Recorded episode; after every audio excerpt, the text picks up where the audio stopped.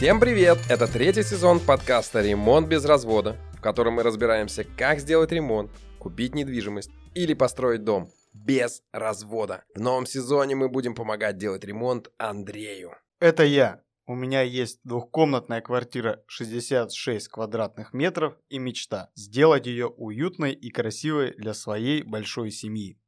И на это у нас есть только полтора миллиона рублей и 9 месяцев. Вместе мы научимся правильно считать смету, узнаем последние тренды дизайна интерьеров, выберем краску, лучших помощников по ремонту и найдем идеальную мебель. В прошлом эпизоде к нам в гости приходила великолепная Анастасия, психолог, и мы пытались разобраться, как пережить ремонт без стресса. Учились правильно выбирать и принимать решения. Кажется, всем было полезно. То, какие выводы сделал. Андрей, как тебе встреча с психологом?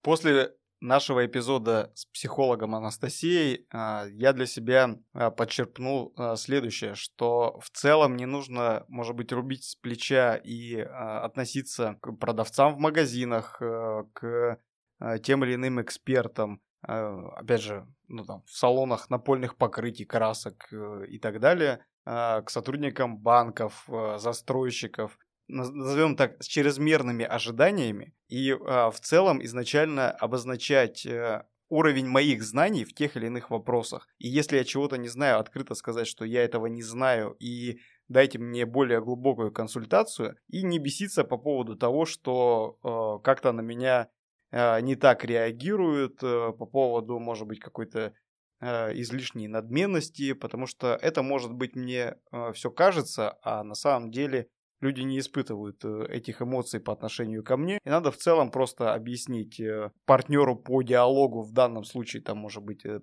продавец в магазине, что вот я хотел бы получить более глубокую консультацию и спокойненько продолжить дальше общение. И не накручивать себя, и, соответственно, я избавлю себя от лишних стрессов.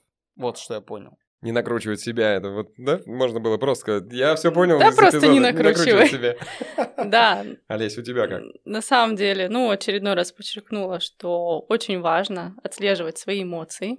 Да, если на кого-то в обиде не знаю, написать письмо и сжечь, не человека, как мы выяснили, поступать экологично, ни на кого не злиться, не обижаться и радоваться жизни. Супер. Я на самом деле э, могу сказать, что наш эпизод предыдущий сделал небольшое ответвление от ремонта. Мы там уперлись куда-то в сторону, в всякие разные психологические штучки. Я на самом деле запомнил одну такую штуку для себя интересную. Вопрос о компромиссе. Да, когда компромисс, я раньше не думал об этом, это действительно э, решение, которое не удовлетворяет ни одну из сторон это было неожиданно вдруг смотреть не делать шаг назад, а смотреть э, шаг в сторону, да, в какую сторону можно двинуться, но не назад.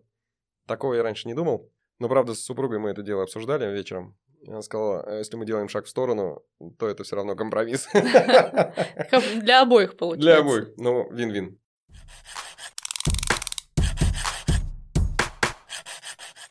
Тема нашего нового эпизода – это отделка стен. Вместе мы разберемся, какие виды оформления стен являются самыми популярными на сегодня, какие самыми практичными, какие модными, какие эффектными. Рассмотрим все варианты отделки стен, обзор материалов, достоинства и недостатки. А поможет нам в этом разобраться колдун красок, чародей грунтовок, лучший колеровщик всей Руси – и просто великий эксперт по стенам Руслан Шамурадов. Сегодня у тебя настоящий вызов доказать всем нашим слушателям, что ты не только хороший ведущий, но и классный эксперт.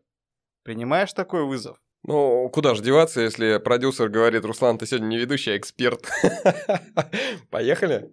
Вот сегодня тебя и проверим. Ты знаешь, зачем раньше клеили под обои газету? Под обои газету? Это в советское время с грунтами было не айс, и по существу обои выполняли так, функцию адгезионного моста. Но в целом, конечно же, в советское время технологические достижения, как нам кажется, на самом деле, были никудышными. У нас э, выбор был э, бумажные обои желтые или белые. Хотя почему у нас, у наших родителей мы не такие уж прям, да? Мы ну, у вас. У нас. Нет, у нас тоже не было. Я на самом деле понаслышке знаю, вообще ничего не знаю про то, что делали газетами. Фу, зачем? Ну, сейчас, когда убираешь, на самом деле, я знаю, для чего это делали. Это же для историков. Это чтобы можно было правду за 53 год почитать. Мы отдираем обои и начинаем читать пленум 22-го съезда Что ЦК было на самом И деле. Что там было? Все, это, Это что просто, переписали. просто культурный слой для археологов. Руслан, а какая твоя любимая отделка стен? Вот чем бы, вот что тебе а, заходит больше всего? Да ладно мне. Мне заходит, конечно же, краска, покраска. Это самое, на мой взгляд, прогрессивное состояние жилплощади. Почему? Это целый мир. Но в целом, если блочно вот так посмотреть, ну, у нас существует немного вариантов, несмотря на то, что 2000 лет э, с, э, до, до нашей эры примерно то же самое делали, и мы сейчас делаем то же самое со стенами. А, не слишком, на самом деле, что-то поменялось. Но остается у нас варианты какие? Это поклеить обои, покрасить или намазать э, какой-нибудь штукатурки, возможно, даже декоративной на стену. Вот так, если блочно совсем посмотреть. Поэтому в целом это все несложно. Сделать надо выбор, то ли мы клеим, то ли мы красим. А уже чем? Вот это детали. Самое интересное. Окей, Олеся, а какая отделка сейчас самая модная? Если в целом, да, про отделку стен, э, это сейчас модно ровные стены. Это как раз-таки ровные однотонные стены, это как раз-таки краска, и акцент делают все-таки на мебели. Поэтому самая модная это краска. А какого цвета она будет, э, натуральных, более ярких оттенков, это, конечно, зависит от ваших пожеланий. Ну и еще крупноформатный керамогранит. На стены тоже очень модно, не только в санузлах, но и в других помещениях. То есть раньше в целом а, в моде были кривые стены? Или просто раньше не было возможности? Цветастые. Цветастые. Да. Это- Цветастые и узорчатые. Да, это важно на самом деле. Если посмотреть, смотря как куда раньше, смотря куда раньше заглянуть. Если мы заглянем в Лондон, э, в замки, то мы увидим, что к ровности стен там относились очень легко. Если мы посмотрим, э, поедем в Санкт-Петербург, начнем гулять во дворцах, то мы увидим, что к ровности стен предъявлялись очень серьезные требования, и там стены ровные. Ну, много где. Поэтому вопрос только где, в какое время мы будем заглядывать. В советское время к ровности стен относились условно, а они были условно ровные. Почему? Все банально просто. Панельное домостроение. Изначально все ровно, кроме стыков и швов. А все остальное ровненько. Ну вот опять же, если говорить о моде именно ровности, я имела в виду гладкие, конечно, говорить о ровности, можем посмотреть на очень извиз- известного архитектора, да, Сергея Махно, в моде а-ля Мазанка стайл, там вообще просто они как раз такие кривые, но однотонные, ну, такие вот Да, ну на Скажем, самом деле мазанка, выпуклые. мазанка имеет э, место быть. Да как и, собственно говоря, в стройке и в отделке, слава богу, как и в бизнесе, нет правильных решений. Все решения только для тебя. Вот твое решение, оно для тебя главное. Это может быть и абсолютно э, ровная поверхность. Многие заказчики убиваются до последнего, тратят много миллионов рублей, чтобы стена была абсолютно ровной. Угол был только 90 градусов. И никакого, никакой полосочки на красочке, не дай бог, это ну, готовы на это потратить. Вот ну, я не шучу насчет миллионов. Это очень дорогое удовольствие, чтобы ровные стены были. А кто-то тратит миллионы рублей, чтобы сделать, наоборот, эффект, а, например, скалы у себя в ванной, просто миллионы рублей. Эффект скалы из монолитной э, заливки изначального дома, то есть как обдолбить монолитную заливку так, чтобы она превратилась в скалу. Нет, это делается, насколько я знаю, гипсом. Это, э, отделка очень амплитудна. Мы сначала, вот сейчас в моду входит терраса. Да, а, это же... Вошло, да, Да, ну, вот сейчас, лет уже. сейчас, да, сейчас такой он, э, тренд идет э, на- терраса. Но это хорошо забытое старое. Вот все это амплитудно. Этот эффект э, террацу. Руслан, запомни его, потому что мы к нему обязательно вернемся. А сейчас я бы хотел, собственно говоря, задать вопрос, а с чего начать э, подготовку, выравнивание, там, облицовку стен? Вот с чего начать-то? Здесь вопрос такой. Нам, прежде чем начать, э, нужно обратиться к финишной задумке. То есть нам нужно понимать, что мы хотим видеть в финале. Это, как мы сегодня уже проговорили, либо абсолютно ровные и гладкие стены, либо у нас э, будет некий допуск. Строители это называют подготовка стен под окраску или под обои. Да, такие вот принципиальные вещи. На самом деле на рынке присутствуют, слушатели могут почитать, посмотреть в сети. Есть э, такие понятия, как Q3, Q4, Q5, подготовка стен. На всякий пожарный случай, кому интересно пог- погрузиться, погрузитесь. Но в целом, блочно у нас существует подготовка стен под обои или подготовка стен под окраску. Под окраску более серьезная подготовка, всегда более дорогая. То есть это априори гораздо более, больше пирог, чем под обои. Обои скрывают некоторые неровности. Обои могут выдерживать, любые обои, могут выдерживать некоторые э, так называемые движения на разрыв. То есть там трещина образования не предусмотрено в принципе. Но это редкое явление, чтобы обои затрещали у нас. А вот под краску, если мы не применили стеклохолст или не применили э, сложные, ну, дорогие, плотные э, флизелиновые обои, так называемый малярный холст, то тогда у нас трещина образования гарантирована. И у нас, если это не задумано дизайнером, если мы это не предусмотрели изначально, то это очень неприятно. И нам придется снова переделать ремонт. Хорошо, но если возвращаться к моей квартире, насколько э, я понимаю, есть черновая отделка, э, черновое выравнивание стен и уже финишное. Вот э, в чем их принципиальная разница? И самый э, важный-то момент, мне что больше подходит с моей квартирой? Мне нужно делать черновую отделку? Какие этапы, что там, какие материалы? Или в целом мне можно отказаться от этого этапа работ и уже заниматься какими-то финишными ну, давай я начну с конца. Я видел твою квартиру, поэтому там особенных проблем нет с черновой. Э, застройщик, надо отдать должное ему, сделал неплохо подготовку. Там у тебя даже чистовая, да, сдана. А, кое-что мы там будем менять. Э, кто слушает нас с первого эпизода, он знает, что обои у нас от застройщика ликвидируются, и будет другое покрытие. Потолок у тебя сделан хорошо от застройщика, делать его не надо. Стены подготовлены в целом довольно неплохо, поэтому все, что у тебя там простой вариант, на самом деле, мы грунтуемся. То финишное покрытие, которое вы с Олесей подбираете, это будут либо стеклоткани, стеклохолсты, обои или декоративная штукатурка или покраска. То, с чем э, мы определяемся по твоему ремонту конкретно. И его производим. Но другое дело, что для слушателей мы скажем о том, что подготовка под покраску – это сложно. Ну, если разделить черновую отделку и чистовую. Черновая отделка, что это у нас? Есть основание стены, которую мы будем в обязательном порядке штукатурить. Ну, практически всегда. За исключением тех случаев, когда мы делаем лофт, некоторые монолитные строения в квартирах можно оставлять, зашлифовать, а, например, а, монолитное основание, покрыть лаком, и у нас будет э, шикарный эффект под бетон. Но во всех других случаях нам придется выравнивать штукатуркой. Это и есть черновая, черновая подготовка. Штукатурки тоже бывают разные.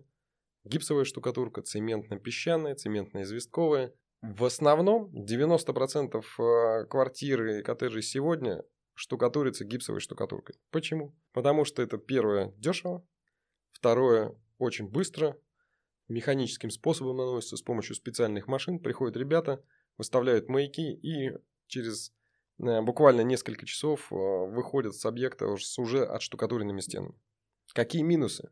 Очень пористая, она легко поддается, так называемая, она возобновляемая, да, то есть мы, если на нее будем воздействовать водой, то она может обратиться, обратимая такая штукатурка. Ну и плюс ко всему, конечно, в сравнении, скажем, с цементно-известковой штукатуркой, э, в ней может заводиться грибок и так далее, она ко всем этим органическим соединениям очень э, хорошо относится. В цементно-известковой штукатурке грибок практически невозможен. Почему? Потому что там есть известь, которая кушает грибок и не дает ему распространяться. А почему тогда ее не используют? У нас очень много в стране гипса. Если мы посмотрим на Европу, то мы увидим очень немного гипса. Мы увидим, что европейские, европейские города, европейские столицы используют очень много цементно-известковой штукатурки. Почему? В них дышится даже иначе. Если обратиться туда глубже, если вы, ребята, себе делаете, например, винный погреб или коттедж – Обратите внимание на цементно-известковую штукатурку, не делайте гипс, потому что цементно-известковая штукатурка позволяет дышать, она лишнюю влагу, когда она лишняя влага в помещении, она вся вбирает, а когда у нас становится прохладно, это лишнюю влагу отдает. У нас всегда комфортное состояние в помещении. Один момент. Все храмы, религиозные, все учреждения, все на извести. Вы замечали, когда на улице плюс 40, ты заходишь в храм, а там всегда прохладно? Вот я хотела добавить, что ты сказал в Европе. Знаешь еще, почему, мне кажется, в Европе много известковой, да? Там очень много старых домов, и там очень много плесени. них, если ты гипсовый сделаешь, ты будешь мучиться долго. Все верно. На самом деле в, в исторических э, строениях в объекты культурного наследия не используют цемент, э, цементно-песчаные или гипсовые штукатурки. Это запрещено. Почему?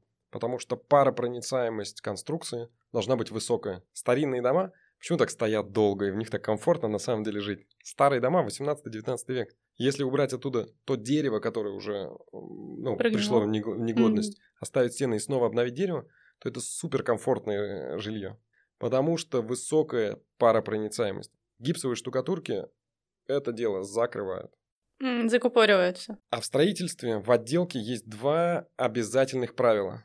Паропроницаемость конструкции, каждый последующий слой не должен обладать меньшей паропроницаемостью, чем предыдущий.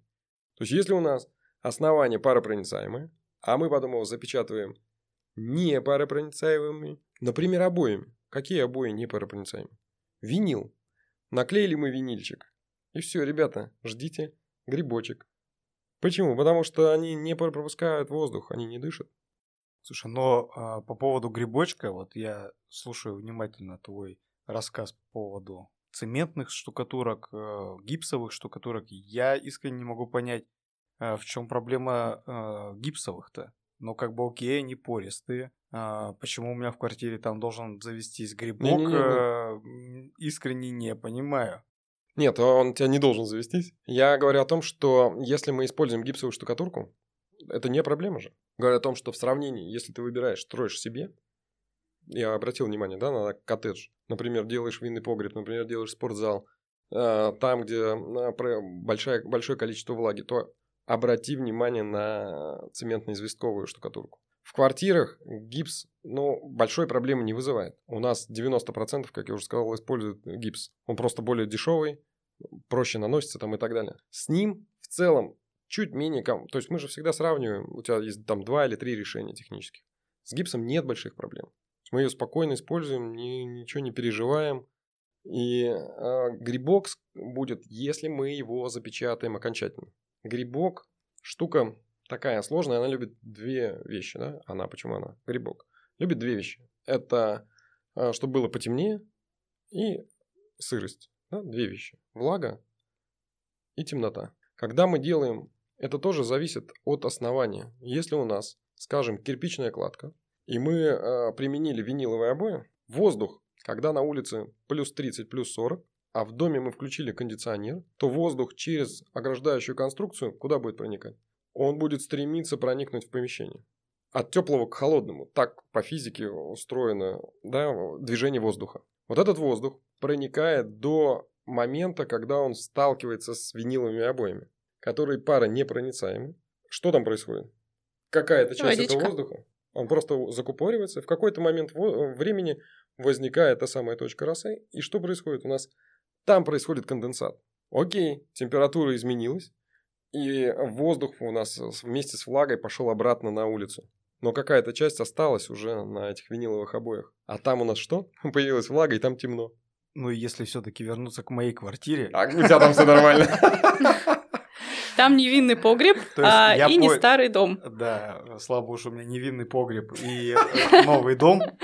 А, нужно ли... А, я понял, что мне черновая отделка не нужна, у меня все сделано. Все сделано. Соответственно, а вот дальше, если мы возвращаемся к отделке стен, что мне нужно дальше сделать с этими стенами? Нужно их как-то дополнительно готовить? Э, что, что меня ждет вот в этом, на этом фронте работ? Я все время буду отвлекаться на две вещи. Про твою квартиру и про разные... И про винный погреб. Да, и к винному погребу склоняется. У тебя э, очень хорошая и простая ситуация. Мы демонтируем обои, которые есть. На самом деле они довольно легко демонтируются. Мы это с тобой уже пробовали. Э, они очень тонкие, несмотря на то, что они очень тонкие бумажные обои, они легко демонтируются. Мы их убрали. Если обои демонтируются тяжело, те самые газеты советские, то на рынке присутствуют специальные растворы, для снятия обоев. Мы ими набрызгали, все убрали. Дальше берем шпателя, а если вдруг что-то у нас где-то осталось, мы выровняли стену. Дальше мы ее загрунтовали. И от, зависит от того, какой эффект мы выберем. Это будет поклейка обоев, э, декоративная штукатурка или покраска. Будет зависеть тот пирог, который я предложу. Андрей, что у тебя? Давай вот пойдем по твоим комнатам. Уже определились, что это будет? Обои или нет? Так нет, я, собственно говоря, хотел вот сейчас в эпизоде и обсудить, и разобрать, может быть, очень коротко, но по всем пунктам э, все виды, виды отделки. Я бы начал э, с обоев. Это, на мой взгляд, э, самый распространенный и массово применяемый отделочный материал, на мой взгляд. Или вот, хотя вы мне изначально сказали, что сейчас модный и самый популярный это краски, опять же, общаясь э, своими друзьями, знакомыми, я все-таки сталкиваюсь, что они-то в основном применяют обои. Так вот, э, что вы можете рассказать про обои? То есть вот, э, опять же, сегодня на тебя, Руслан, уже звучали виниловые обои. Опять же, если там в историю, да, там, смотреть, или сейчас на рынке, да, появляются какие-то эко-обои, там, исключительно бумажные. В чем их, э, собственно говоря, разница и в чем их э, прикол и, и стоит ли их мне делать конкретно, потому что я к обоим отношусь весьма, может быть, предвзято, а может и я зря, то есть в целом зачем мне красить, взял руло, пару лонов обои и закатал половину квартиры, удобно же? Удобно, поэтому их любят. Удобно и более экономично, насколько я понимаю. На самом деле Олеся абсолютно права, но не в твоем случае. В твоем случае у тебя есть друзья. Компания Хафман делает для тебя невероятные скидосы, и у тебя все иначе. Но когда мы готовим, если мы смотрим, у тебя черновая сделана отделка. Поэтому у тебя там, в принципе, не слишком что-то меняется. А в целом, когда мы смотрим весь пирог, то под обои пирог готовится меньше. Поэтому он экономичнее. Под покраску пирог больше, и поэтому он дороже. В целом, Обои, конечно, если на классы обоев посмотреть, на самом деле популярность обоев, она продолжается. Но бумажные обои, например, падают уже лет 10, наверное. Объем потребления бумажных обоев, он падает. Виниловые обои, слава богу, тоже падают. Есть еще, ну, винил, мы понимаем, что есть бумажные обои, рисовые обои, обои э, на основе винила и обои на, обои на основе флизелина. Рисовые? Рисовые. Очень дорогие, очень тоненькие. Это очень классные обои. А, ну, когда у тебя есть ну, у нас вариант полтора миллиона, отпадает рисовые обои. Ну, подожди, Руслан, можно перебью? Вот окей, бумажные, в моем понимании, это вообще не камильфо, а, потому что у меня есть некая ассоциация а, может быть, и с советским прошлым, что в целом раньше были вот как бумажные обои. А, то есть я все равно преследую цель сделать э, стены более-менее вандалостойкими. А опять же, на бумажных обоях, в моем понимании, можно легко нарисовать. Потом нарисованное невозможно убрать. Потом они могут э, как-то от случайных или не случайных э, механических воздействий повреждаться и так далее. То есть я в целом для себя бумажные обои не рассматриваю. Но у тебя была реплика, что не дай бог какие э, виниловые Yes, виниловые обои. В чем проблема? -то? Собственно говоря, это либо на основе бумаги, либо на основе флизелина сверху покрытый винилом. Это очень дешевый материал. По сути, что мы делаем? Это, ну, представь себе, у тебя кварц-винил на полу, винил на стене, он какое-то время отдает свои ароматы вредных летучих соединений еще. В общем, как упаковался во все это виниловое и классно живешь в общем, абсолютно не экологично. Они не дышат, не паропроницаемые, они могут создавать проблемы. Когда есть на рынке 500 других решений, зачем его применять, я порой просто диву удивлюсь. Это кошмар. Есть другие. Есть на основе флизелина супер классное решение. На основе флизелина есть малярный холст, либо обои. Под покраску. Вообще сочетание идеальное. Если мы хотим сэкономить максимально, например, то применяется у нас по штукатур... оштукатуренной поверхности, можно применить стекло-тканевые обои с фактурой. Они скрывают вообще много всяких изъянов. 15 раз их можно перекрашивать. Срок службы у них довольно велик. А если смотреть на а, любые другие обои, то срок службы у обоев средний, это 5-7 лет. Минусы еще какие? Они не ремонтно пригодны. Как ты правильно заметил, если ты немножко неудачно прошел мимо стены, нанес царапину, нанес не по... вообще такой вот, нанес туда вред этой стене. Что произойдет? Переклеиваем? Ну, невозможно. В Америке есть маркеры специальные, на российском рынке почему-то их нет, которыми можно подобрать, немножко так заделать э, эти обои. Но в целом это все равно как бы будет видно. Всех этих проблем нет, э, если мы выбираем краску, например. Ну, а если я все-таки хочу стены в цветочек, то есть мне какие, флизелиновые брать? Флизелиновые. Можешь покрыть бумаги. лаком кстати. Абсолютно. Если ты боишься, у тебя трое детей, да, мы все помним, и если ты боишься, да, за цветочки, что они будут что-то там, пчелки дорисуются, можно покрыть, да, лаком. Можно покрыть лаком, но как бы удорожание, но в целом это, да, возможно. Плюс ко всему есть шикарный на сегодняшний матовым день. лаком. Он не обязательно будет блестеть. Да потому что ты я что, сейчас да. сказала, все испугались, Не-не-не, лак будет блестеть. Нет, он матовый, да, Назовем это, назовем это защитное покрытие. Да, например, там, ну, я не знаю, Капарола есть прекрасный, деколазурь мат или деколазурь глянец. Супер штука. Но есть на рынке классная вещь. Это печать на флизелиновых или на стеклохолстах. То есть ты можешь задать свой рисунок, выбрать любое изображение, заказать в специальных студиях, там в Питере, в Екатеринбурге, есть несколько, в Москве, конечно же, тоже, есть несколько студий, которые прекрасно это делают, то есть ты можешь изготовить изображение, которое прям тебе нравится, лично твое персональное. Это нанесение на заводе, на станке изображения на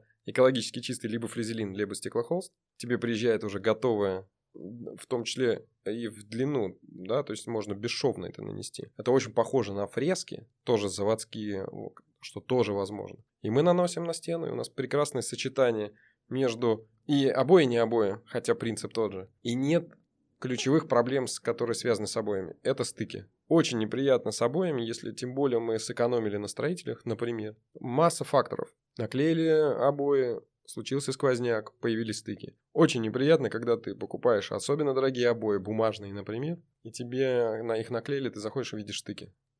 Это очень неприятно. Но ты сейчас в разговоре еще упомянул обои под покраску. А в чем их э, прикол и зачем вообще они нужны? То есть, если я хочу покрасить стены, зачем мне нужны обои под покраску? Супер. Вообще вот сейчас дефицит э, стеклообоев, стеклотканей под покраску и вообще стеклохолстов.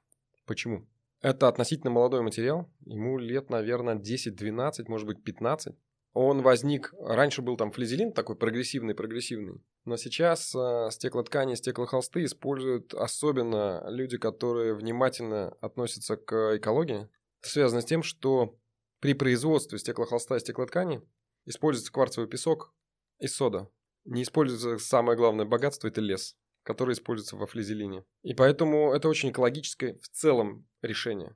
Стоят они примерно так же, как и флизелин, а мы очень за эко-существование и разумное потребление. Поэтому как я призываю всех, когда вы выбираете стеклохолст или флизелин, ребята, стеклохолст по одной единственной причине.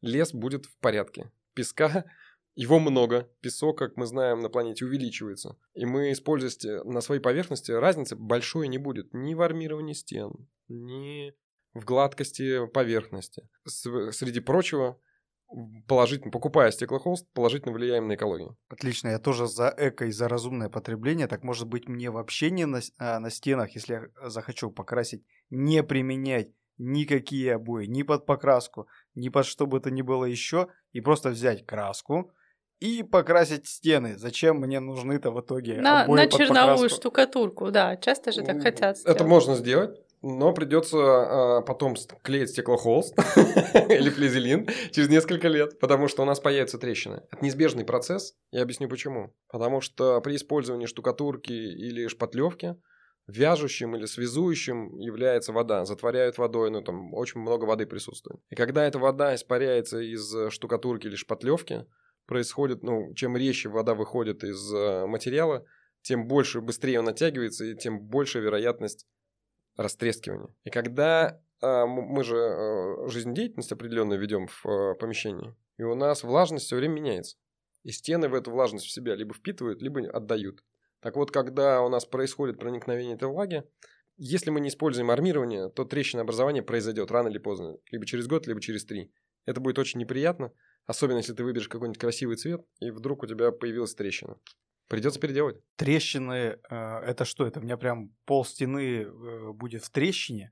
То есть стена будет разваливаться? Стена будет разваливаться. Ну, ну нет, конечно. Это так называемые паутинка. Такие будут маленькие-маленькие волосяные их называют. Особенно любят э, строители почему-то биологию. Волосянки, как тогда забавное есть волосяные, название. волосяные трещины. То есть это такие микро-микро трещины, но если э, цвет стен выбран, который это подчеркивает, или в принципе это видно, здесь, если у тебя с этим нет проблем, у меня, например, нет проблем. Я с трещинками спокойно с этими живу на стенах. Ну, я их вижу, и они меня не, не, не пугают. Но кому-то они мешают. Вот в целом, чтобы этого не было, то используем все, что я говорил выше. А насколько, Руслан, крепкий стеклохолст, а сколько он может выдержать а, там? Может ли он выдержать там движения какие-то при усадке дома? Есть миф, некоторые производители стеклотканей, стеклохолстов а, говорят о том, что он армирует, ну, стеклохолст армирует лучше, чем, например, флизелин, или стеклохолст армирует так, что никогда в жизни не появится трещина. Это не так. На самом деле стеклоткань да, стеклоткань делается точно так же, как ткань вообще. Поэтому она выдерживает там э, ткань до 8 тонн на метр квадратный, если мне память не изменяет. В общем, очень существенные усилия.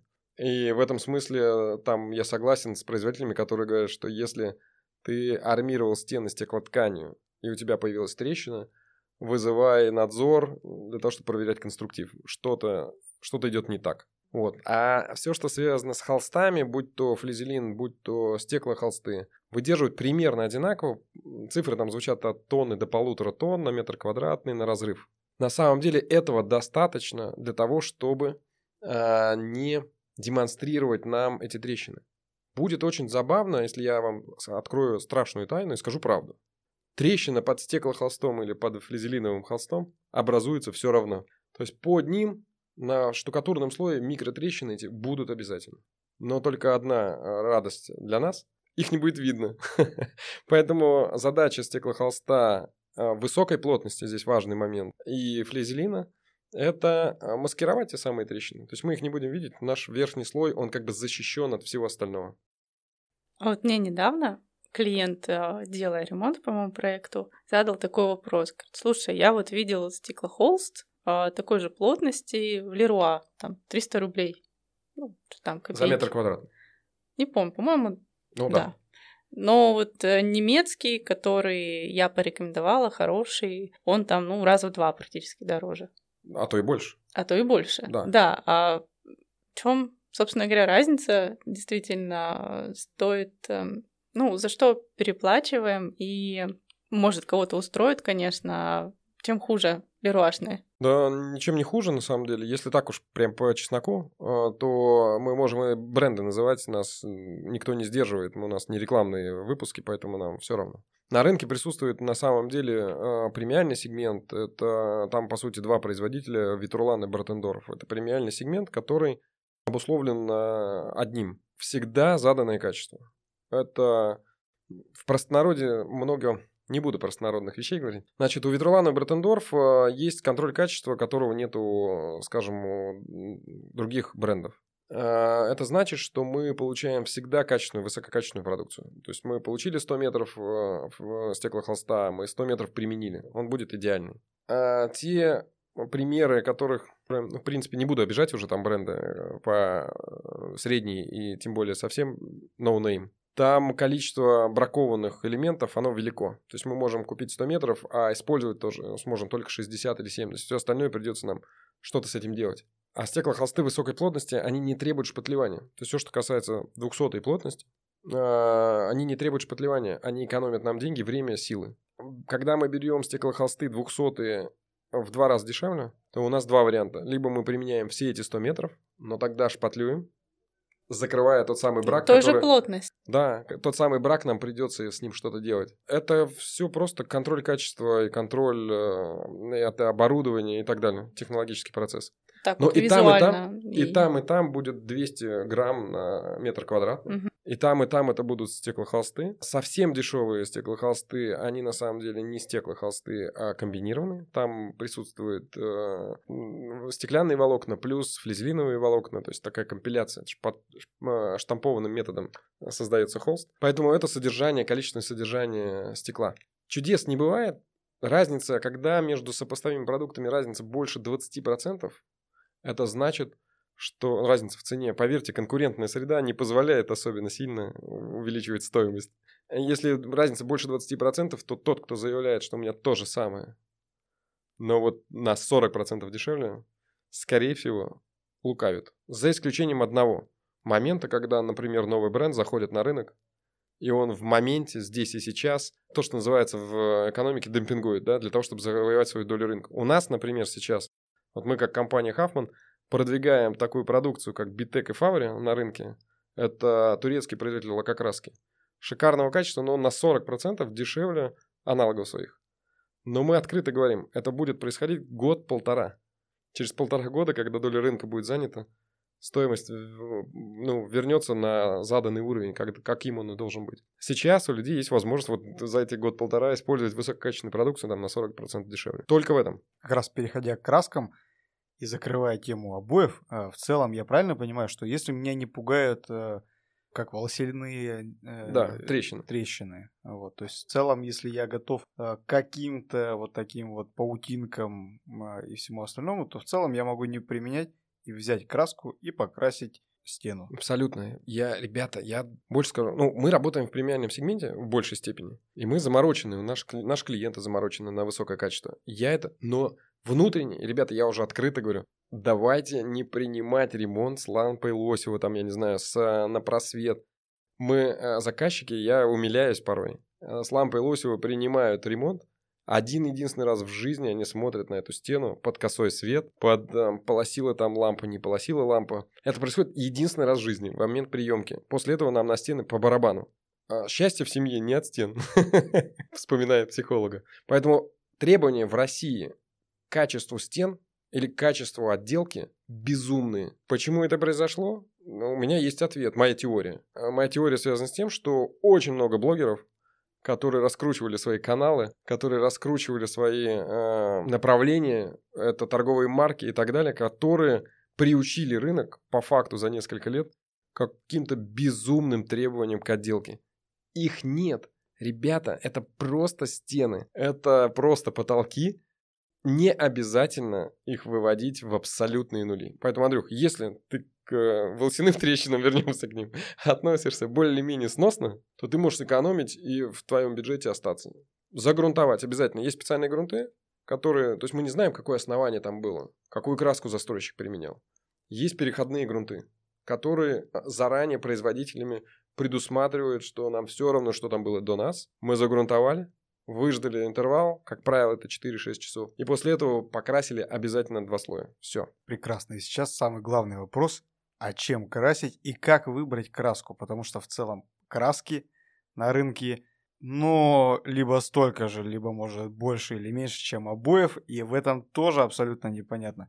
Чем красить? Есть английские краски, есть э, турецкие краски, есть еще... Немецкие, финские, датские, корейские. Российские, кстати. А есть еще... А есть еще лилашные, no name краски. И в целом, вот э, а, если я принимаю решение, что а, да, мне не нужны обои, я хочу красить э, всю квартиру, ну или там, по крайней мере, там, кухню, комнату, гостиную, коридор, то как выбрать краску-то? В чем, э, в чем принципиальная разница? На что обращать внимание? Как прийти мне в салон краски и не выглядеть э, отсталым э, идиотом, не понимающим ху из ху, а вот сейчас, послушав тебя, прийти конкретно э, спросить, технические параметры, может быть, или на что, или не обращать на технические параметры, на что, как, как выбрать-то?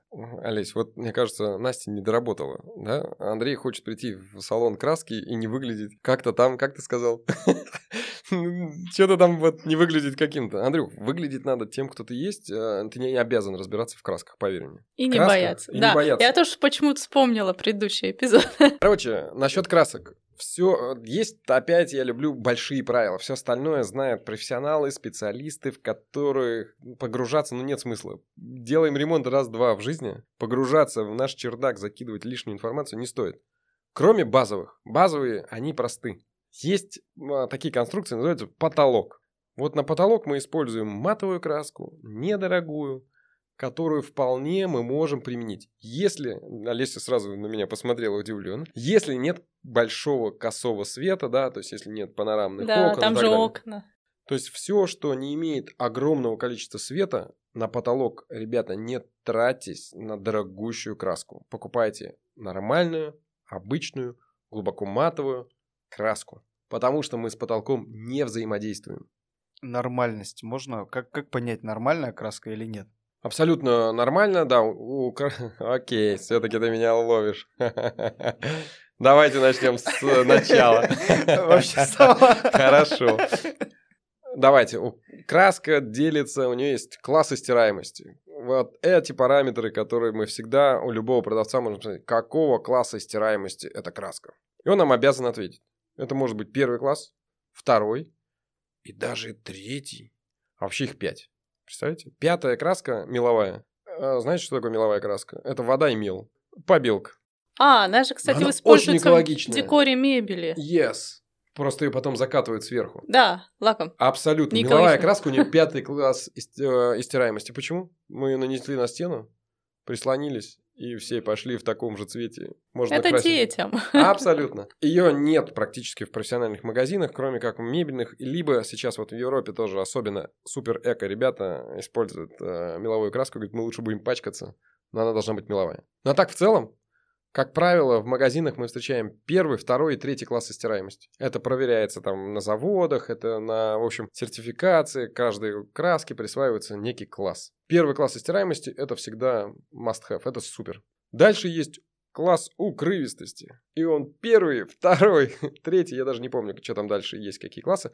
Мы на третьих останавливаемся, потому что если хуже третьего класса, то краска, это... Что это значит? Это значит, что мы, скажем, берем третий класс и стираем, или четвертый, например, и мы красим, красим, красим, красим, красим, красим. Она не укрывает и не А, не укрывает. красится Она не не- укрывает.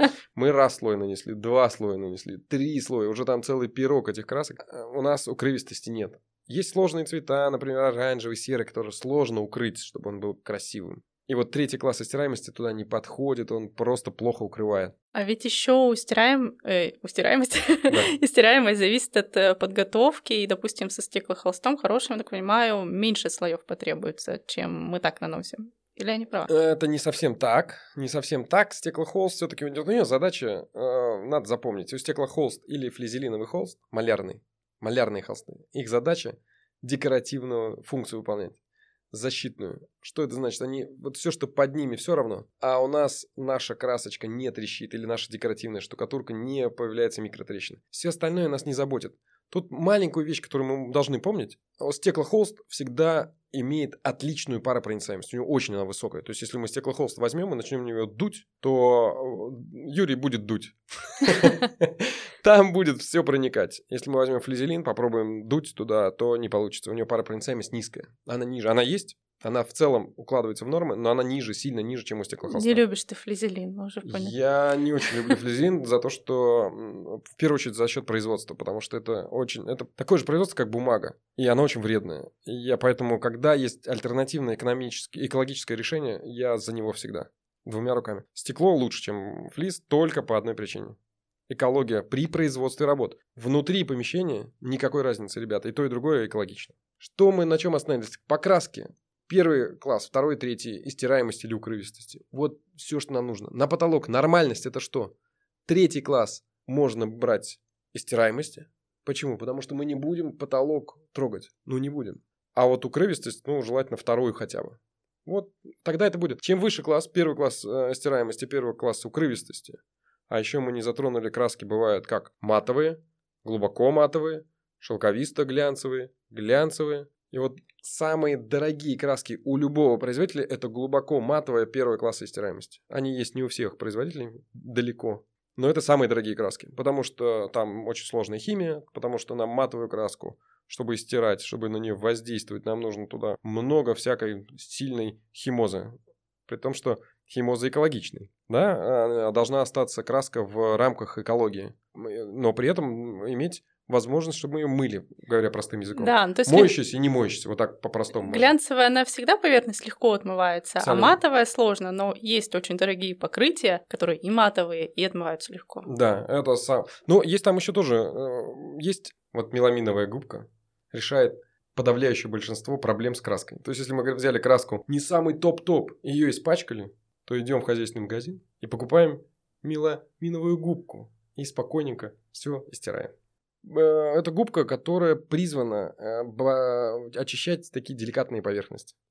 Просто мы на краску сразу не воздействуем. Мы так глубоко в краску уходим. На самом деле, краску 28 дней мы ничего с ней не делаем, у нее происходит полимеризация, мы ее не моем ни в коем случае, даже если идет ремонт, и мы где-то ее испачкали, а 28 дней еще не прошло, ничего не делаем, делаем единственную вещь – терпим. Спустя 28 дней берем губку, э, ферри, водичку или мыльный раствор и спокойно, нежными движениями убираем всякую кетчуп, вино. Что там обычно проливают? Почему-то все производители красок тестируют когда.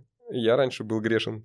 Когда тестируют, наливают на краску кетчуп, вино, красное обязательно, да, и маркер. Почему-то есть такое общее мнение, что именно так мы со стенами взаимодействуем. А просто здесь с фломастерами пускайте, все, они да, нарисовали. Да, ну, чаще всего все-таки у нас э, собачки и детки.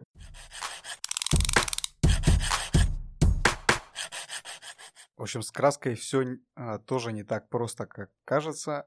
А вот есть еще один вид отделки. Это так называемая декоративная штукатурка. Руслан, чем, собственно говоря, отличается от обычной штукатурки? А что это за материал? Может быть, этот а, декоративный материал будет проще, легче?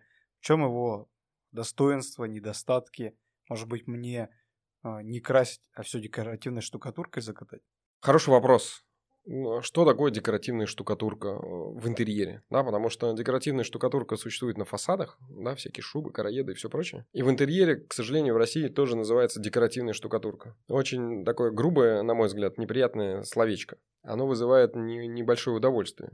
По факту а, в Европе это тоже называется краской, краской модулируемой. По существу это в действительности тоже краска, как правило. А мы можем достигать эффект так называемый шелк, велюр, это может быть, ну, это масса всяких вариаций на тему. Но это все моделируемые краски. А, ну, хотя, кстати, есть и на основе извести тоже венецианская штукатурка, это самая классическая, с тех самых времен. Это очень дорогое покрытие, очень все классно, износостойкое и очень красивое. Безумно глянцевое, конечно. Вот. Декоративные штукатурки или моделируемые краски – это отличное решение, потому что они всегда моются, они всегда э, хорошо выглядят, ну, если мы подобрали хороший цвет, э, подходящий цвет подходящее помещение. Но есть одни маленькие такие грабельки, Андрюх.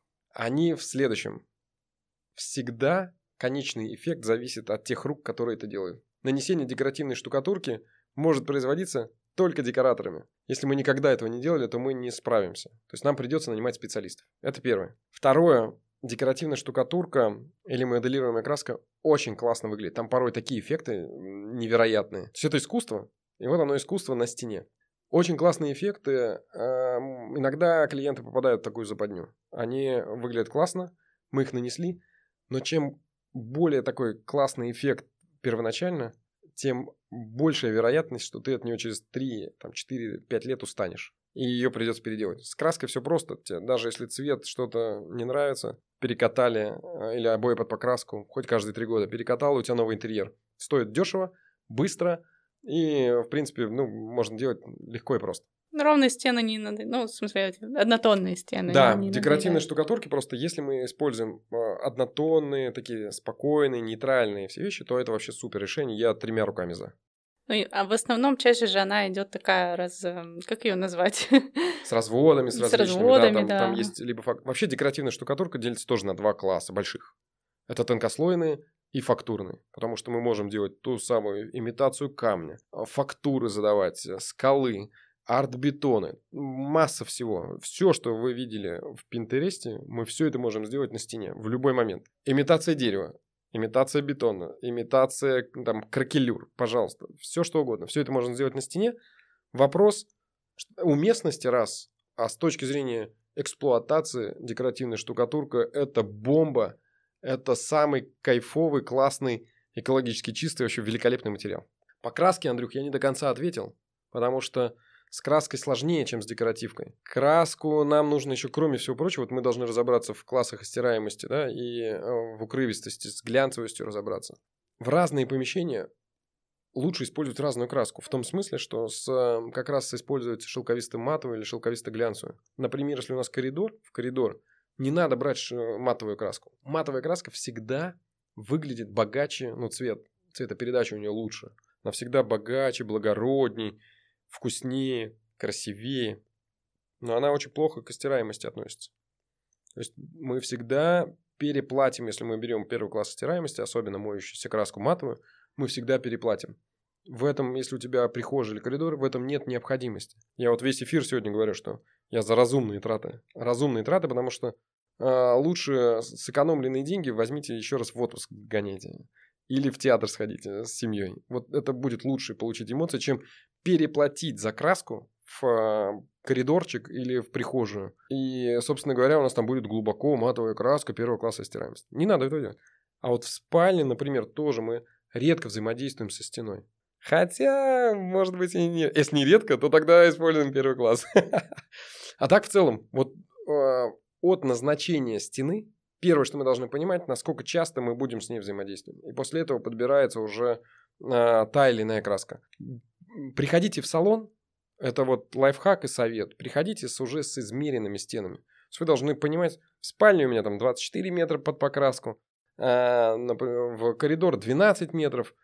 Э, это просто ускорит сильно процесс. Дальше вы выбираете цвет в любом салоне, в любом DIY сегодня большом, да, мы можем по вееру выбрать любой цвет. И практически сейчас уже современные все производители заколируют вам, то есть подберут цвет по любому каталогу. Это может быть там, я не знаю, Текурила, NCS, Капарол, Битек, RAL, RAL Design, Pantone.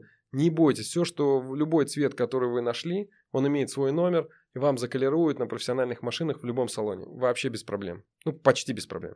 У меня такой вопрос у тебя возник. Если мы разную краску используем в разных помещениях либо стенах, э, не будет ли она по-разному блестеть? Одна там полуматовая, другая матовая, третья глянцевая, может быть, более менее стираемая, да? То есть не будет ли проблем с этим? А, будет по-разному выглядеть. И нам это вот дизайнерам, конечно, виднее, когда и как решать. В этом, по-моему, и есть прикол. В этом и есть э, вкус а, в спальне более матовая краска. Почему я говорю, что туда можно применить более матовую краску? Потому что там нам и нужно умиротворение. Там нам и нужен релакс, скорее всего. Ну, чаще всего. И тогда мы используем более матовые краски там. В этом нет проблем. Но когда э, даже в этом же цвете, действительно, вот, Алиса же права совершенно, тот же самый цвет, но в коридоре будет выглядеть на глянцевой или на матовой краске по-разному. Но в этом же кайф и есть. Они ну, же, они же в тех же тонах. И э, здесь зато мы... Э, я за утилитарность еще раз. Это мой девиз. Утилитарность – это эффективность и нет переплат. В целом, если задача такая, чтобы везде все укатать в один цвет – и фактура была одинаковая, конечно, мы выбираем одну краску. Ну, тогда просто цвет надо выбрать другой, чтобы не было рядом одинаковых цветов с разной... Да, как правило... Хотя, да... наоборот, э, если у вас там супер минимализм, то надо сочетать э, матовые и глянцевые поверхности. Но они должны быть, например, э, не знаю, там глянцевый стол, но матовая стена, или наоборот. То есть, но все может быть в одном цвете, и это очень красиво будет. Абсолютно. Вся, вся квартира Плюс... в одном цвете. Да, такое возможно. А и с разными фактурами, и с разной глянцевостью. Причем даже если тон один, лучше чуть-чуть с полутонами, даже если тон один, но разная степень глянцевости, фактурности, там, всякой штуки, то выглядит круто. Изысканные интерьеры, они такие, они на полутонах. Как раз полутонами, полутона достигаются за счет глянцевости или матовости краски. Ну, это тоже. Это как раз те самые полутона. Главное ими правильно поиграть.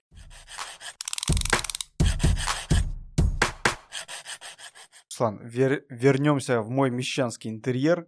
Я выслушал по поводу покрасок, э, декоративных штукатурок и всего э, прочего, мне в моей квартире какая отделка стен более предпочтительна? Что бы ты, как эксперт, мне рекомендовал бы сделать? Очень все просто. Я помню, что когда я был маленьким, мне тетушка говорила, что хочешь экономить, а, покупай дорогие вещи. Вот я, Андрюх, а, зная, как у тебя там э, дела обстоят в квартире, а, посоветовал бы взять очень классную вещь, называется Братендорф Smart.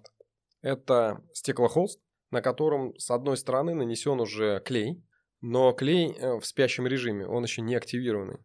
Этот холст клеится на стену примерно как малярная лента.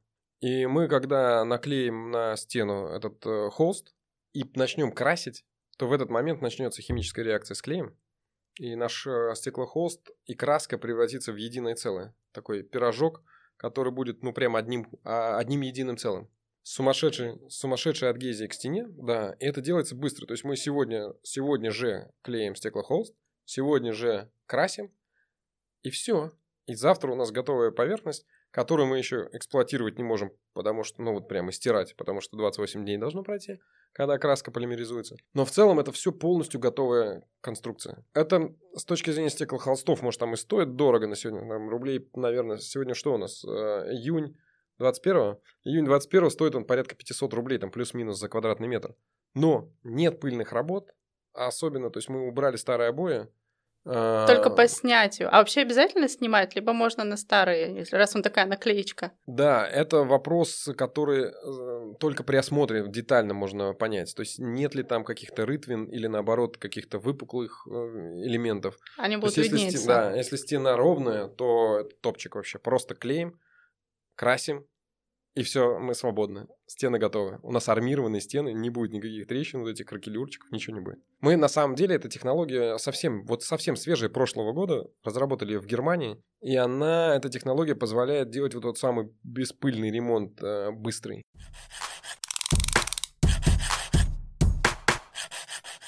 И с вами был «Ремонт без развода», в котором мы разбираемся, как сделать ремонт, купить недвижимость или построить дом без развода. Слушайте наш подкаст на всех платформах. Яндекс Музыка, Казбокс, Apple подкасты. Пишите комментарии, ставьте звездочки или сердечки. Услышимся.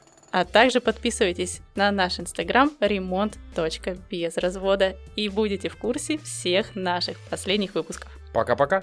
Пока. Всем пока.